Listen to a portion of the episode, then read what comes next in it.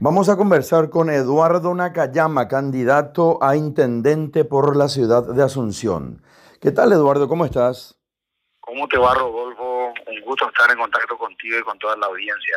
Bueno, eh, igualmente muchísimas gracias, Eduardo. Estamos llegando ya a las postrimerías de esta campaña, de esta circunstancia y ya el día de el próximo domingo 10 de octubre. ¿Cómo venís preparado? ¿Cuáles son las expectativas que tenés vos y tu equipo?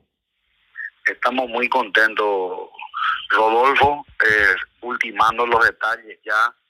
Estamos confiados en que vamos a tener una gran victoria el domingo, ya simplemente viendo temas electorales, eh, de cubrir eh, todas las mesas, reemplazo de titulares, suplentes, todo con el equipo apoderado eh, también la distribución de la logística y demás, ¿verdad? Este, haciendo los últimos recorridos, eh, marcando lo que va a ser nuestro cierre el próximo jueves. En síntesis, estamos ya en la recta final, luego de una campaña bastante larga, bastante larga, porque fue prácticamente todo el año eh, que estuvimos de campaña, ¿verdad? Recordando que que fue una, es una elección atípica desde el punto de vista de que se prorrogó el mandato de los anteriores intendentes y eso quedó para del 2020 para el 2021.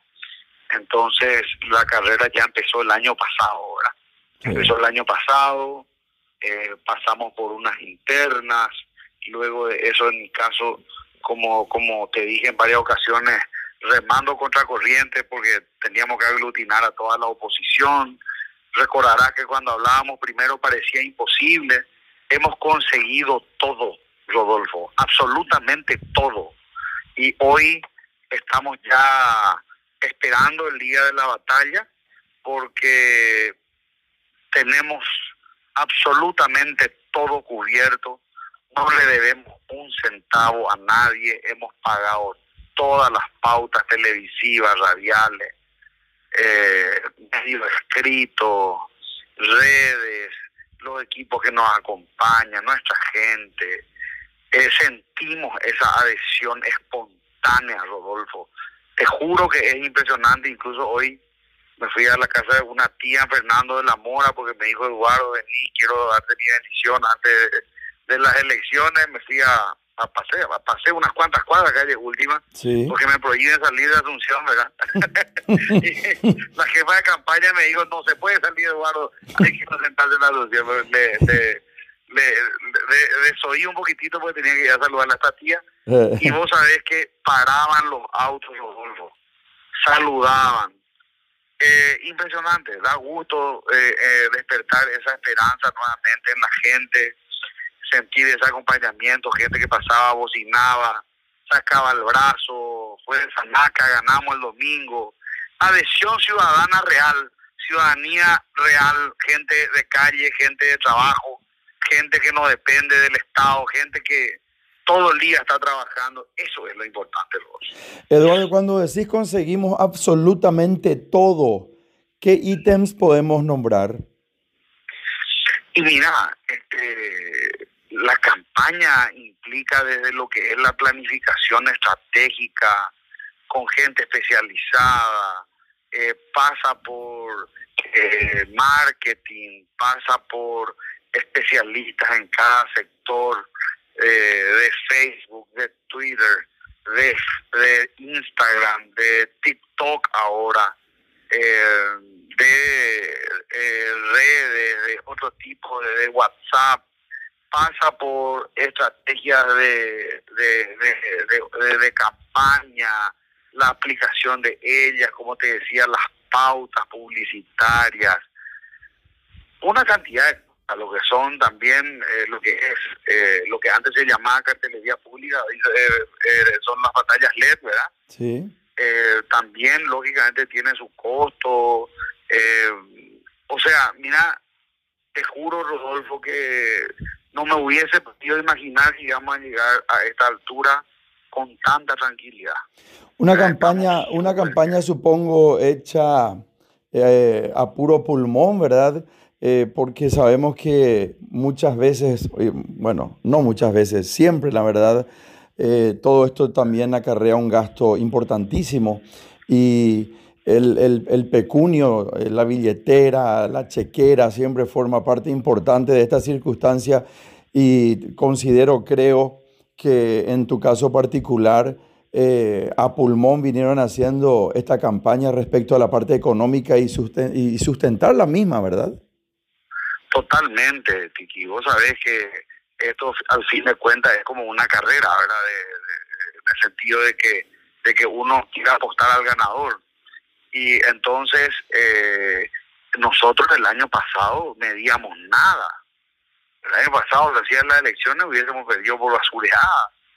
Nosotros hicimos una remontada pero no sé qué club eh, Rodolfo, pero una remontada a los ciclones hicimos nosotros. Bueno, yo soy justamente, soy justamente de Olimpia, estamos allá en la cola, ¿verdad? Pero creo que vamos a salir del pozo en cualquier momento. Pero el concepto se entiende, ¿verdad? Que estábamos realmente, el año pasado si se hacían las elecciones, estábamos muertos, ¿verdad? Mm. Como partido, como oposición, pero sin embargo, logramos hacer una campaña extraordinaria, austera, empatizando mucho con la ciudadanía, porque fíjate que nosotros no hemos colgado un pasacalle, no hemos pegado una ficha en ninguna columna, hemos ensuciado de Asunción, no hemos colocado un solo columnero. O sea, eso también hace la diferencia en Asunción. Yo creo que el sector se comporta de otra manera. No hemos hecho una sola pintata de una pared donde diga Nakayama ni nada por el estilo. Mm. O sea que eh, eh, hemos cuidado hasta el último detalle de cuando salíamos a hacer nuestras caminatas, le decíamos a la gente, por favor, no tirar basura al piso. Eh, si van a pegar calcomanías, péguenlas con el consentimiento del dueño del local o con este el consentimiento del dueño del vehículo.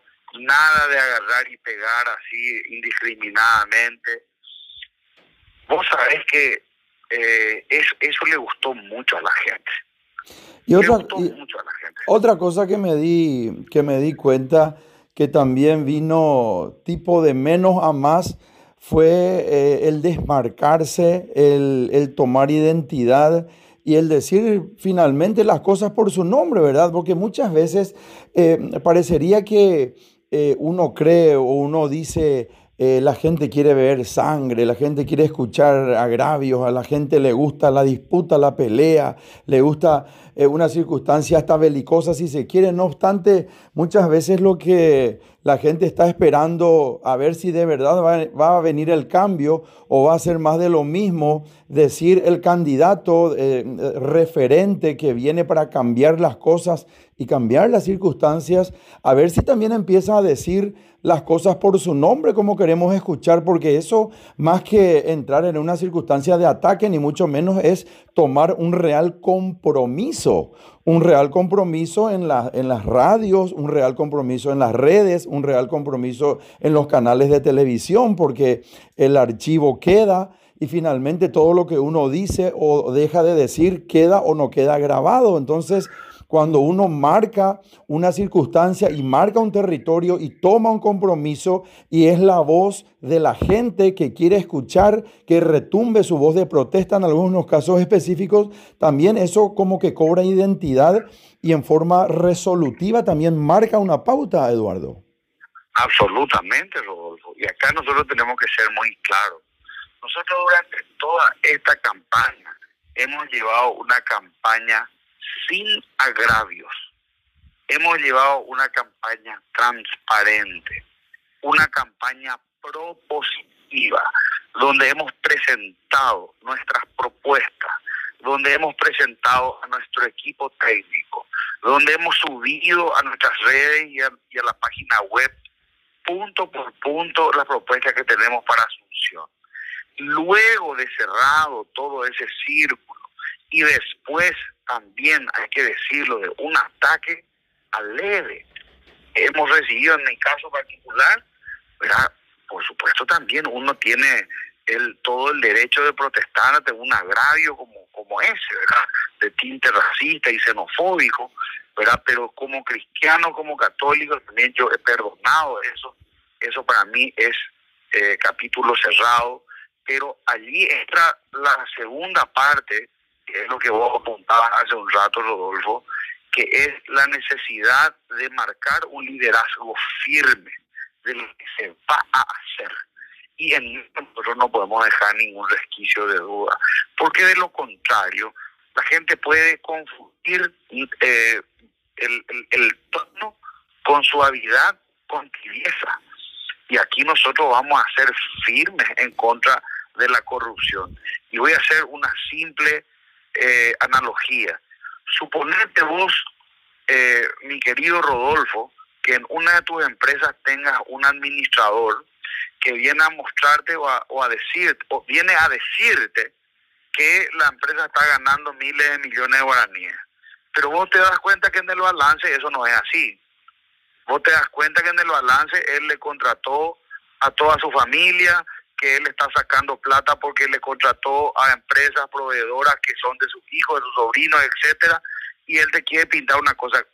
En algún momento vas a, vas a pegar la mesa, Rodolfo, y vas a decir, che, pero vos me estás tomando el pelo, vos me querés tomar de tonto, eh, vos me estás robando mi dinero. Y nosotros tenemos que ponernos en esa posición para interpelar a nuestras autoridades, independientemente sean ellas municipales, el gobierno central o lo que sea, porque ellos están obligados a rendir cuentas, Rodolfo. Nosotros somos sus mandantes y ellos son los mandatarios que tienen que demostrar y tienen la obligación legal de rendir cuentas al pueblo y de mantener una transparencia durante todo el proceso de la administración, porque somos nosotros los ciudadanos y los contribuyentes los que le pagamos el salario. Entonces, ya terminó el mareteato, ya terminó aquel que quiera decir lo que, que quiera imponer lo que dice, y acá nosotros no vamos a permitir eso.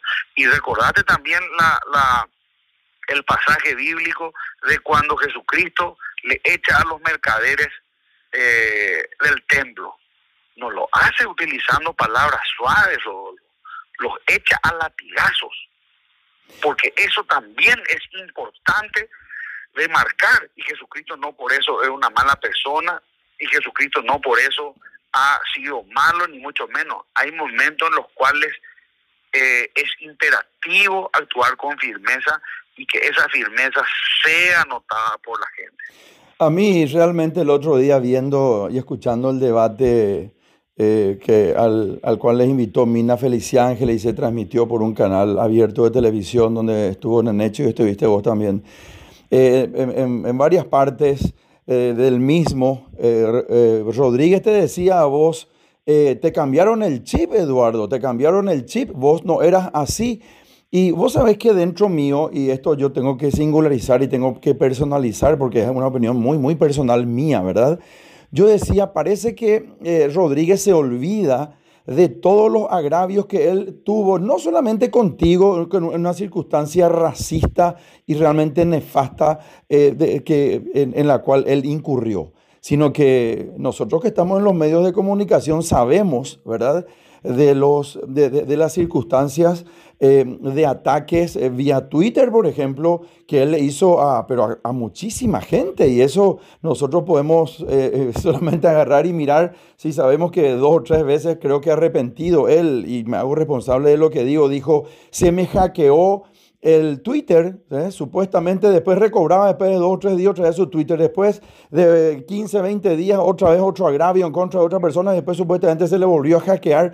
Entonces vos, eh, eh, yo particularmente, y digo y me hago responsable, pienso, razono, trato de ver en manos de quién está la intendencia o en manos de quién podría llegar a estar la intendencia una persona que no maneja su forma de, de, actuar, que no maneja sus este, eh, sus ataques, sus agravios, y que no tiene de repente eh, una circunstancia de, estar eh, pudiendo dominar ciertas circunstancias que hasta asustan si se quiere. Entonces cuando él te decía, Eduardo, te cambiaron el chip, yo decía, pero parece que no tiene espejo este Rodríguez realmente, y esto sin ningún ánimo de de sumar, restar, dividir, ni mucho menos, sino que solamente expongo esta circunstancia y yo sé que toda nuestra gran audiencia que nos está escuchando sabe que estoy diciendo la verdad y si no, me remito a los archivos. Es que, es, es que Tiki es lo que es lo que yo le dije el otro día, ¿verdad? O sea, realmente no es una cuestión personal contra él. Eh, es una cuestión de en quién, en manos de quién vamos a estar, porque una persona pública deja eh, su privacidad de un lado y se convierte en administrador de todo. Entonces nosotros necesitamos tener personas eh, sanas mentalmente, sanas, para poder llevar adelante con, con total con claridad, ¿verdad? Este, que puedan controlarse también, ¿verdad? Y en ese sentido eh, creo que es demasiado importante, ¿verdad? Que nosotros sepamos elegir autoridades en, en todos los niveles, ¿verdad? Eh, en el caso de él, por ejemplo, la manera en que miente eh, compulsivamente es impresionante, ¿verdad? fíjate que en el día del debate, ¿verdad? Dijo que estaba yo con una persona y esa persona salió a tuitear diciendo que yo estoy en Ciudad del Este. Digo, ¿de dónde sacó que yo estoy ahí? ahora voy a prender la tele para ver el debate. Qué bárbaro. Le avisado por teléfono. Eh, hasta ese punto ¿Quién era, ¿quién, era, ¿Quién era esa persona, Eduardo? Y, dijo por Víctor Raúl Benítez, el economista. Sí, sí, él dijo, él, él está en tu equipo, desmentí, dijo, él está acá, creo que dijo, ¿verdad? Él, él, estaba contigo en el camerino, me dijo. Exacto. Yo le dije, pero acá están mis asesores, pueden salir acá, no tengo ningún problema. Estaba Mangabeira, estaba... ¿Vos le conocés a Manu? Sí, sí, lo conozco. estaba Mangabeira, estaba la pobre Pero yo eh, le dije, pero están acá, pueden salir. Mina dijo, no, no hace falta. Yo le dije, pero están acá, pues ¿de quién me habla? O sea, mm. ya, ya ve visiones, dije yo, era impresionante.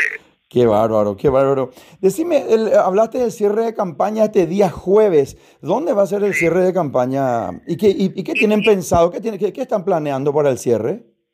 Y, mira, este, estamos terminando de definir debido a que el protocolo sanitario no permite reuniones de más de 350 personas.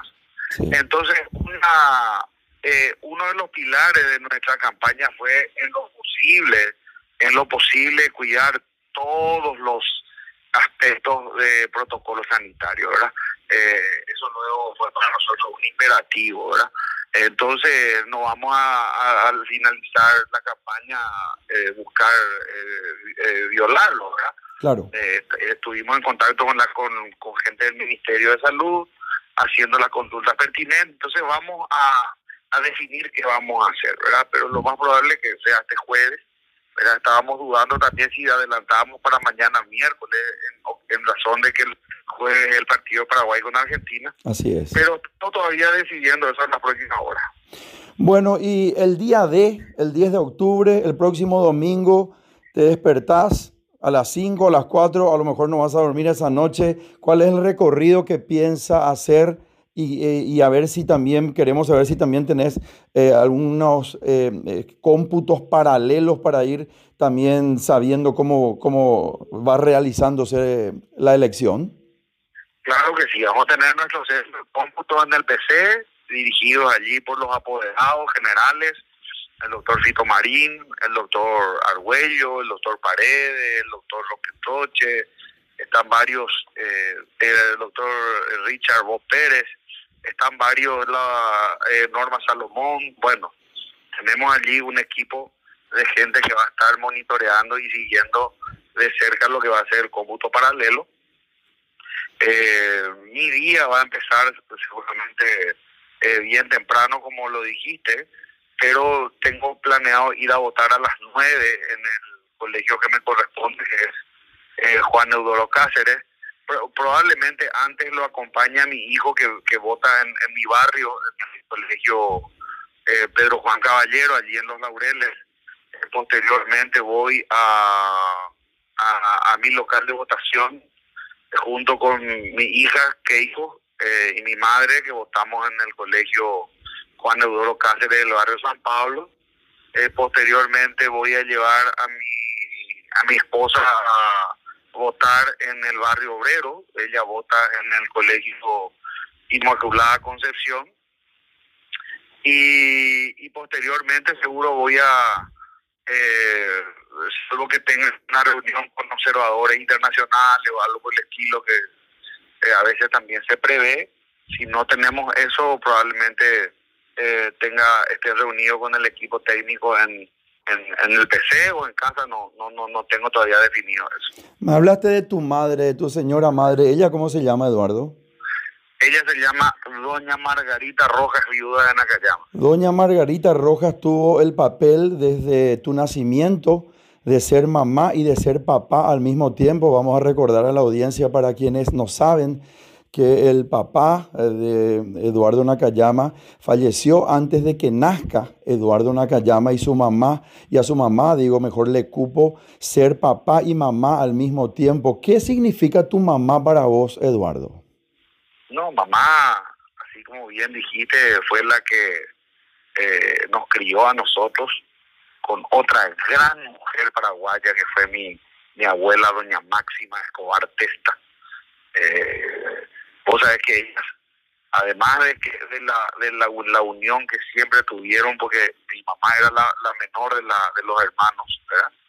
Entonces la pajagüe, como se dice, y siempre eh, cercana a mi abuela Máxima, ellas tuvieron una tragedia que las unió también, ¿verdad? Que es que el, mi abuelo Pedro Mártir Rojas Cáceres falleció en noviembre del 78 mi abuelo, el marido de doña Máxima, y un mes después falleció mi papá, eh, el doctor Mateo Nagayama. Mm. Entonces, mi, mi mamá quedó huérfana de padre y viuda en el lapso de un mes. Le perdió a su padre mm. y luego a su marido, a los dos hombres más importantes de su vida. Escucho, Sí, no, no, discúlpame. Escucho siempre, escucho siempre, Eduardo, que vos reivindicás el valor a la mujer, el empoderamiento de la mujer. Y, escuchando esta historia realmente eh, emocionante y realmente difícil que, que, habrán pasado eh, estas mujeres que finalmente tuvieron eh, que sobreponerse a una circunstancia de obstáculos y de tragedia, hasta si se quiere, ¿verdad? Y, de, tener que eh, soslayar con, con, momentos muy difíciles, me imagino. ¿Qué, qué, definición le das a la mujer? Eh, que una persona eh, líder como vos que viene llevando la bandera de una nueva oportunidad para los asuncenos, de un cambio radical, de una ciudad diferente que todos soñamos. ¿qué, qué, qué dice Eduardo Nakayama acerca de la mujer paraguaya? Mira, qué buena pregunta me hace Tiki, porque eh, muchas veces la gente dice, Nakayama, bueno, seguramente se, se crió, tiene una educación totalmente japonesa, qué sé yo. Cuando uno escucha mi historia de vida, sabe que lo que tengo de, de origen japonés son eh, mi apellido, mi ojo estirado, y la disciplina, el trabajo, unas cuantas cosas que siempre llegué con mucho honor, ¿verdad? Sí. Pero mi, mi educación fue eminentemente occidental. Eh, en el colegio español con los jesuitas. Y este el papel que tuvieron mi madre y mi abuela fue fundamental Y, y, fíjate lo siguiente en la historia de la República del Paraguay la mujer siempre ha tenido un papel fundamental la reconstrucción de las residentas y de las mujeres en la posguerra del 70 eh, y un poco la historia de mi abuela eh, y de su familia es la amalgama de, la historia del Paraguay o la, recreación. Porque mi, mi bisabuelo, eh, Juan Gregorio Escobar, que era de, de, caballero, entre mí caballero, yo por eso decía siempre que mi abuela hablaba con acento guaireño, porque estaban más cerca pues, de, de Villarrica que de Asunción. Entonces, ella, mi abuela, y, eh, hicieron todas las primeras letras y todo en Villarrica, era una capital importante, la, la, la, ciudad más culta, ¿verdad? Entonces, este, y Villarrica fue la única ciudad que se salvó de ser ocupada por los aliados en la guerra de la Chica Alianza. Entonces, Villarrica como que conservó la cultura paraguaya. Y, y, mi abuelo Juan Gregorio Escobar, ¿verdad? Este, que, fue uno de los primeros varones, según decía siempre mi abuela, que nació en, en, el Paraguay de posguerra. Eh, posteriormente eh, tuvo una, una descendencia muy, muy prolífica, ¿verdad? Eh, él se casó, o sea, tuvo hijos con dos o, tres mujeres, ¿verdad? No recuerdo bien, pero con quien se casó fue con mi, mi bisabuela Juanita Testa, mm. otra mujer paraguaya, pero hija de inmigrante italiano de Máximo Testa.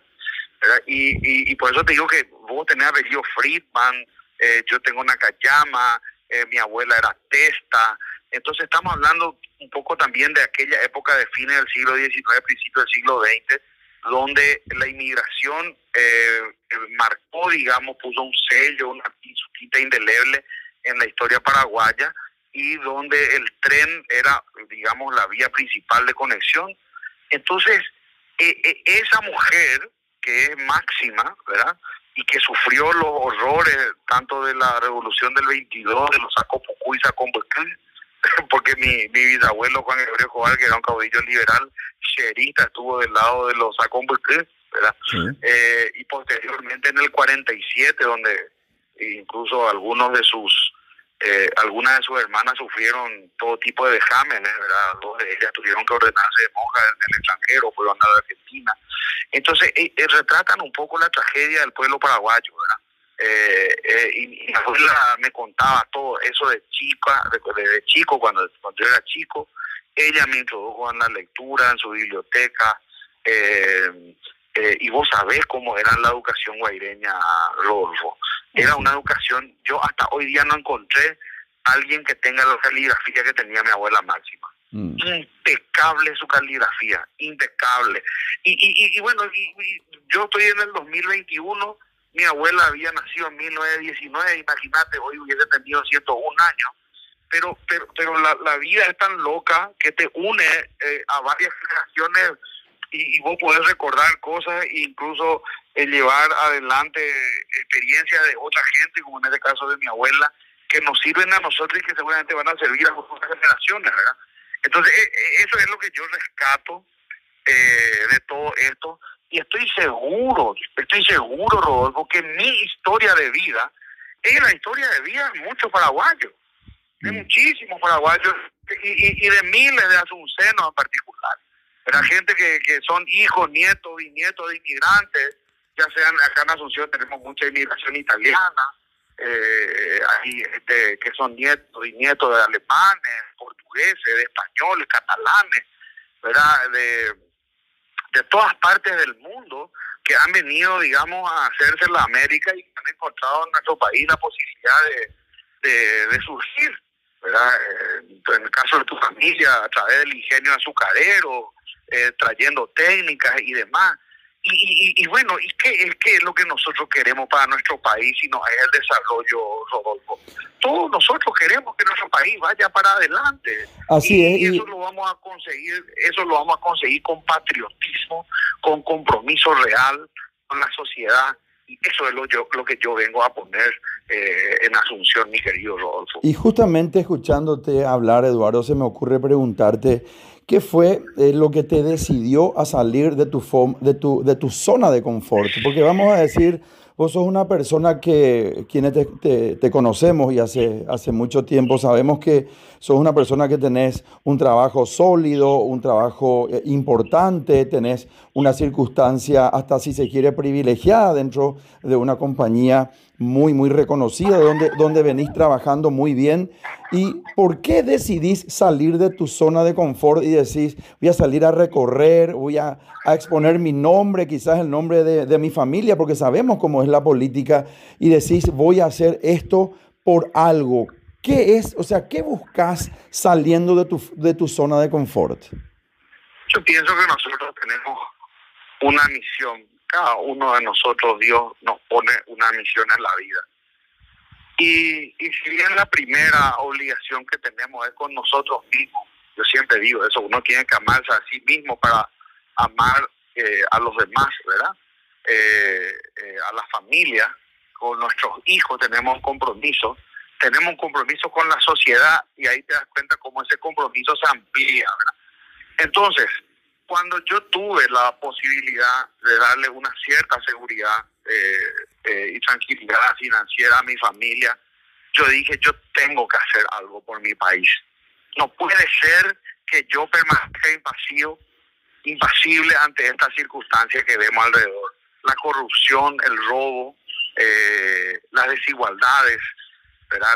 las injusticias y sobre todo la falta de oportunidades a tanta gente y que yo de alguna manera me, me, siento obligado a, mostrar y demostrar que se puede, porque como bien dijiste, la historia de vida no es, eh, a veces me dicen, no, este japonés antes tiene mucha plata, y de verdad, yo le digo, primero no soy japonés, soy paraguayo, soy de origen japonés parte de padre, y segundo, no tengo plata. El, el japonés plata de Satoshi Toshi. Digo, no, Nakayama, le ríe la gente.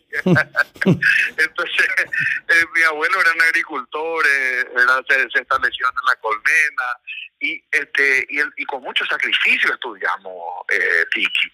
¿verdad? El Colegio Cristo Rey un colegio de clase media alta pero pero en nuestro caso éramos clase media, media. Mm. Eh, mi mamá tenía un instituto de dactilografía, de inglés, ¿verdad? Eh, y lo mejor que nos pudo dar fue esa educación. Entonces yo andaba en el colectivo, eh, nunca tuve, mi mamá tenía un chevet común de antes, de lo de antes. Entonces, esa es nuestra historia de vida, una historia de superación. Y, y hoy día pienso, Tiki, que, que esa historia de superación le puede servir a otra gente. Y o sea que antes de que me, de que me llamen Marluxi, eh, eh, me enviaron un, un, un, mensaje en el Instagram y me dice, hola, ¿qué tal, señora llama Yo soy Manuel y acabo de tener una discusión con mi mamá. Mi mamá me dice eh, que si es que que por favor haga mis tareas. Evidentemente un muchacho de, de 14, 15 años, ¿verdad? Sí. Y yo le dije que yo le iba a escribir ahora al señor Eduardo Nakayama a su Instagram. Y si él me contestaba que iba a hacer las tareas. Y me escribió. Entonces le respondí, ja, ja, ja, eh, Manuel, o no me acuerdo, Manuel creo que era el nombre, ¿verdad? Le dije, ponete a hacer las tareas ahora. Eh. Y decirle a tu mamá que yo te estoy dando una frase.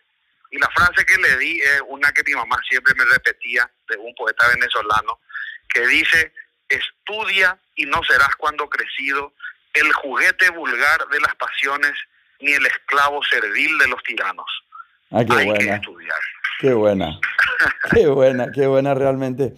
Eh, yo, eh, Eduardo, realmente quise y creo que lo hemos logrado tener una conversación distendida fuera de todo, de, toda otra circunstancia, eh, a lo mejor muy electoral y, de discurso político, sino que la gente escuche y sepa quién es Eduardo Nakayama, porque yo considero, Eduardo, que el mayor título, el mayor rótulo, la, la mayor presea que puede tener cualquier ser humano no es eh, su título universitario, no es su cargo, que todo esto es circunstancial y absolutamente, sino que es el título y el rótulo de ser Señor, en este caso específico, de ser por sobre todo buena gente, buena persona. Y eso realmente habla de, una amplitud del, del, espíritu y del ser humano. Y eso, si uno es buena gente, si uno es buena persona, todo lo demás sale sobrando y siempre uno va a servir y construir de buena manera. Muchísimas gracias, Tiki, por el concepto. Disfruté muchísimo esta entrevista. Te digo con sinceridad, fue una de las entrevistas que más disfruté durante toda esta campaña. Muchas gracias. Te digo de corazón, te agradezco porque lograste sacar cosas muy importantes y, y te quiero pedir disculpas, ahora tengo que entrar en televisión, estoy acá frente al estudio de Telefuturos, estoy entrando en un ratito, entonces me están haciendo señas acá. Pero te pido un fuerte abrazo a vos, a Marluci, el cariño de siempre y bueno, ya estamos en contacto seguramente después de la victoria del domingo. Un gran abrazo, pero antes de cerrar, teneme paciencia, 20 segundos más. Quiero delante tuyo invitar a toda la gente que hoy vea esta noche a las 21 y 15 Mega TV. Eh, mega documental con Ismael Cala, donde justamente vos eh, sos el invitado a un programa que ya han grabado hace unos, eh, unos meses atrás, pero que hoy se va a volver a repetir para que la gente también conozca más acerca de tu persona. Perfecto, Tiki. Eh, están todos invitados a ver. Eh. Muchísimas gracias. Un gran abrazo, un gran abrazo. Gracias. Conversamos con Eduardo Nakayama. Él es candidato a eh, intendente por la ciudad de Asunción. Este próximo domingo, 10 de octubre, la gente tiene que votar y por sobre todo la gente tiene que elegir para que realmente quien merezca esté al frente eh, manejando los destinos de la ciudad de Asunción. Radio Primero de Marzo, 780 AM de la mega cadena de comunicación. Vamos por más Paraguay.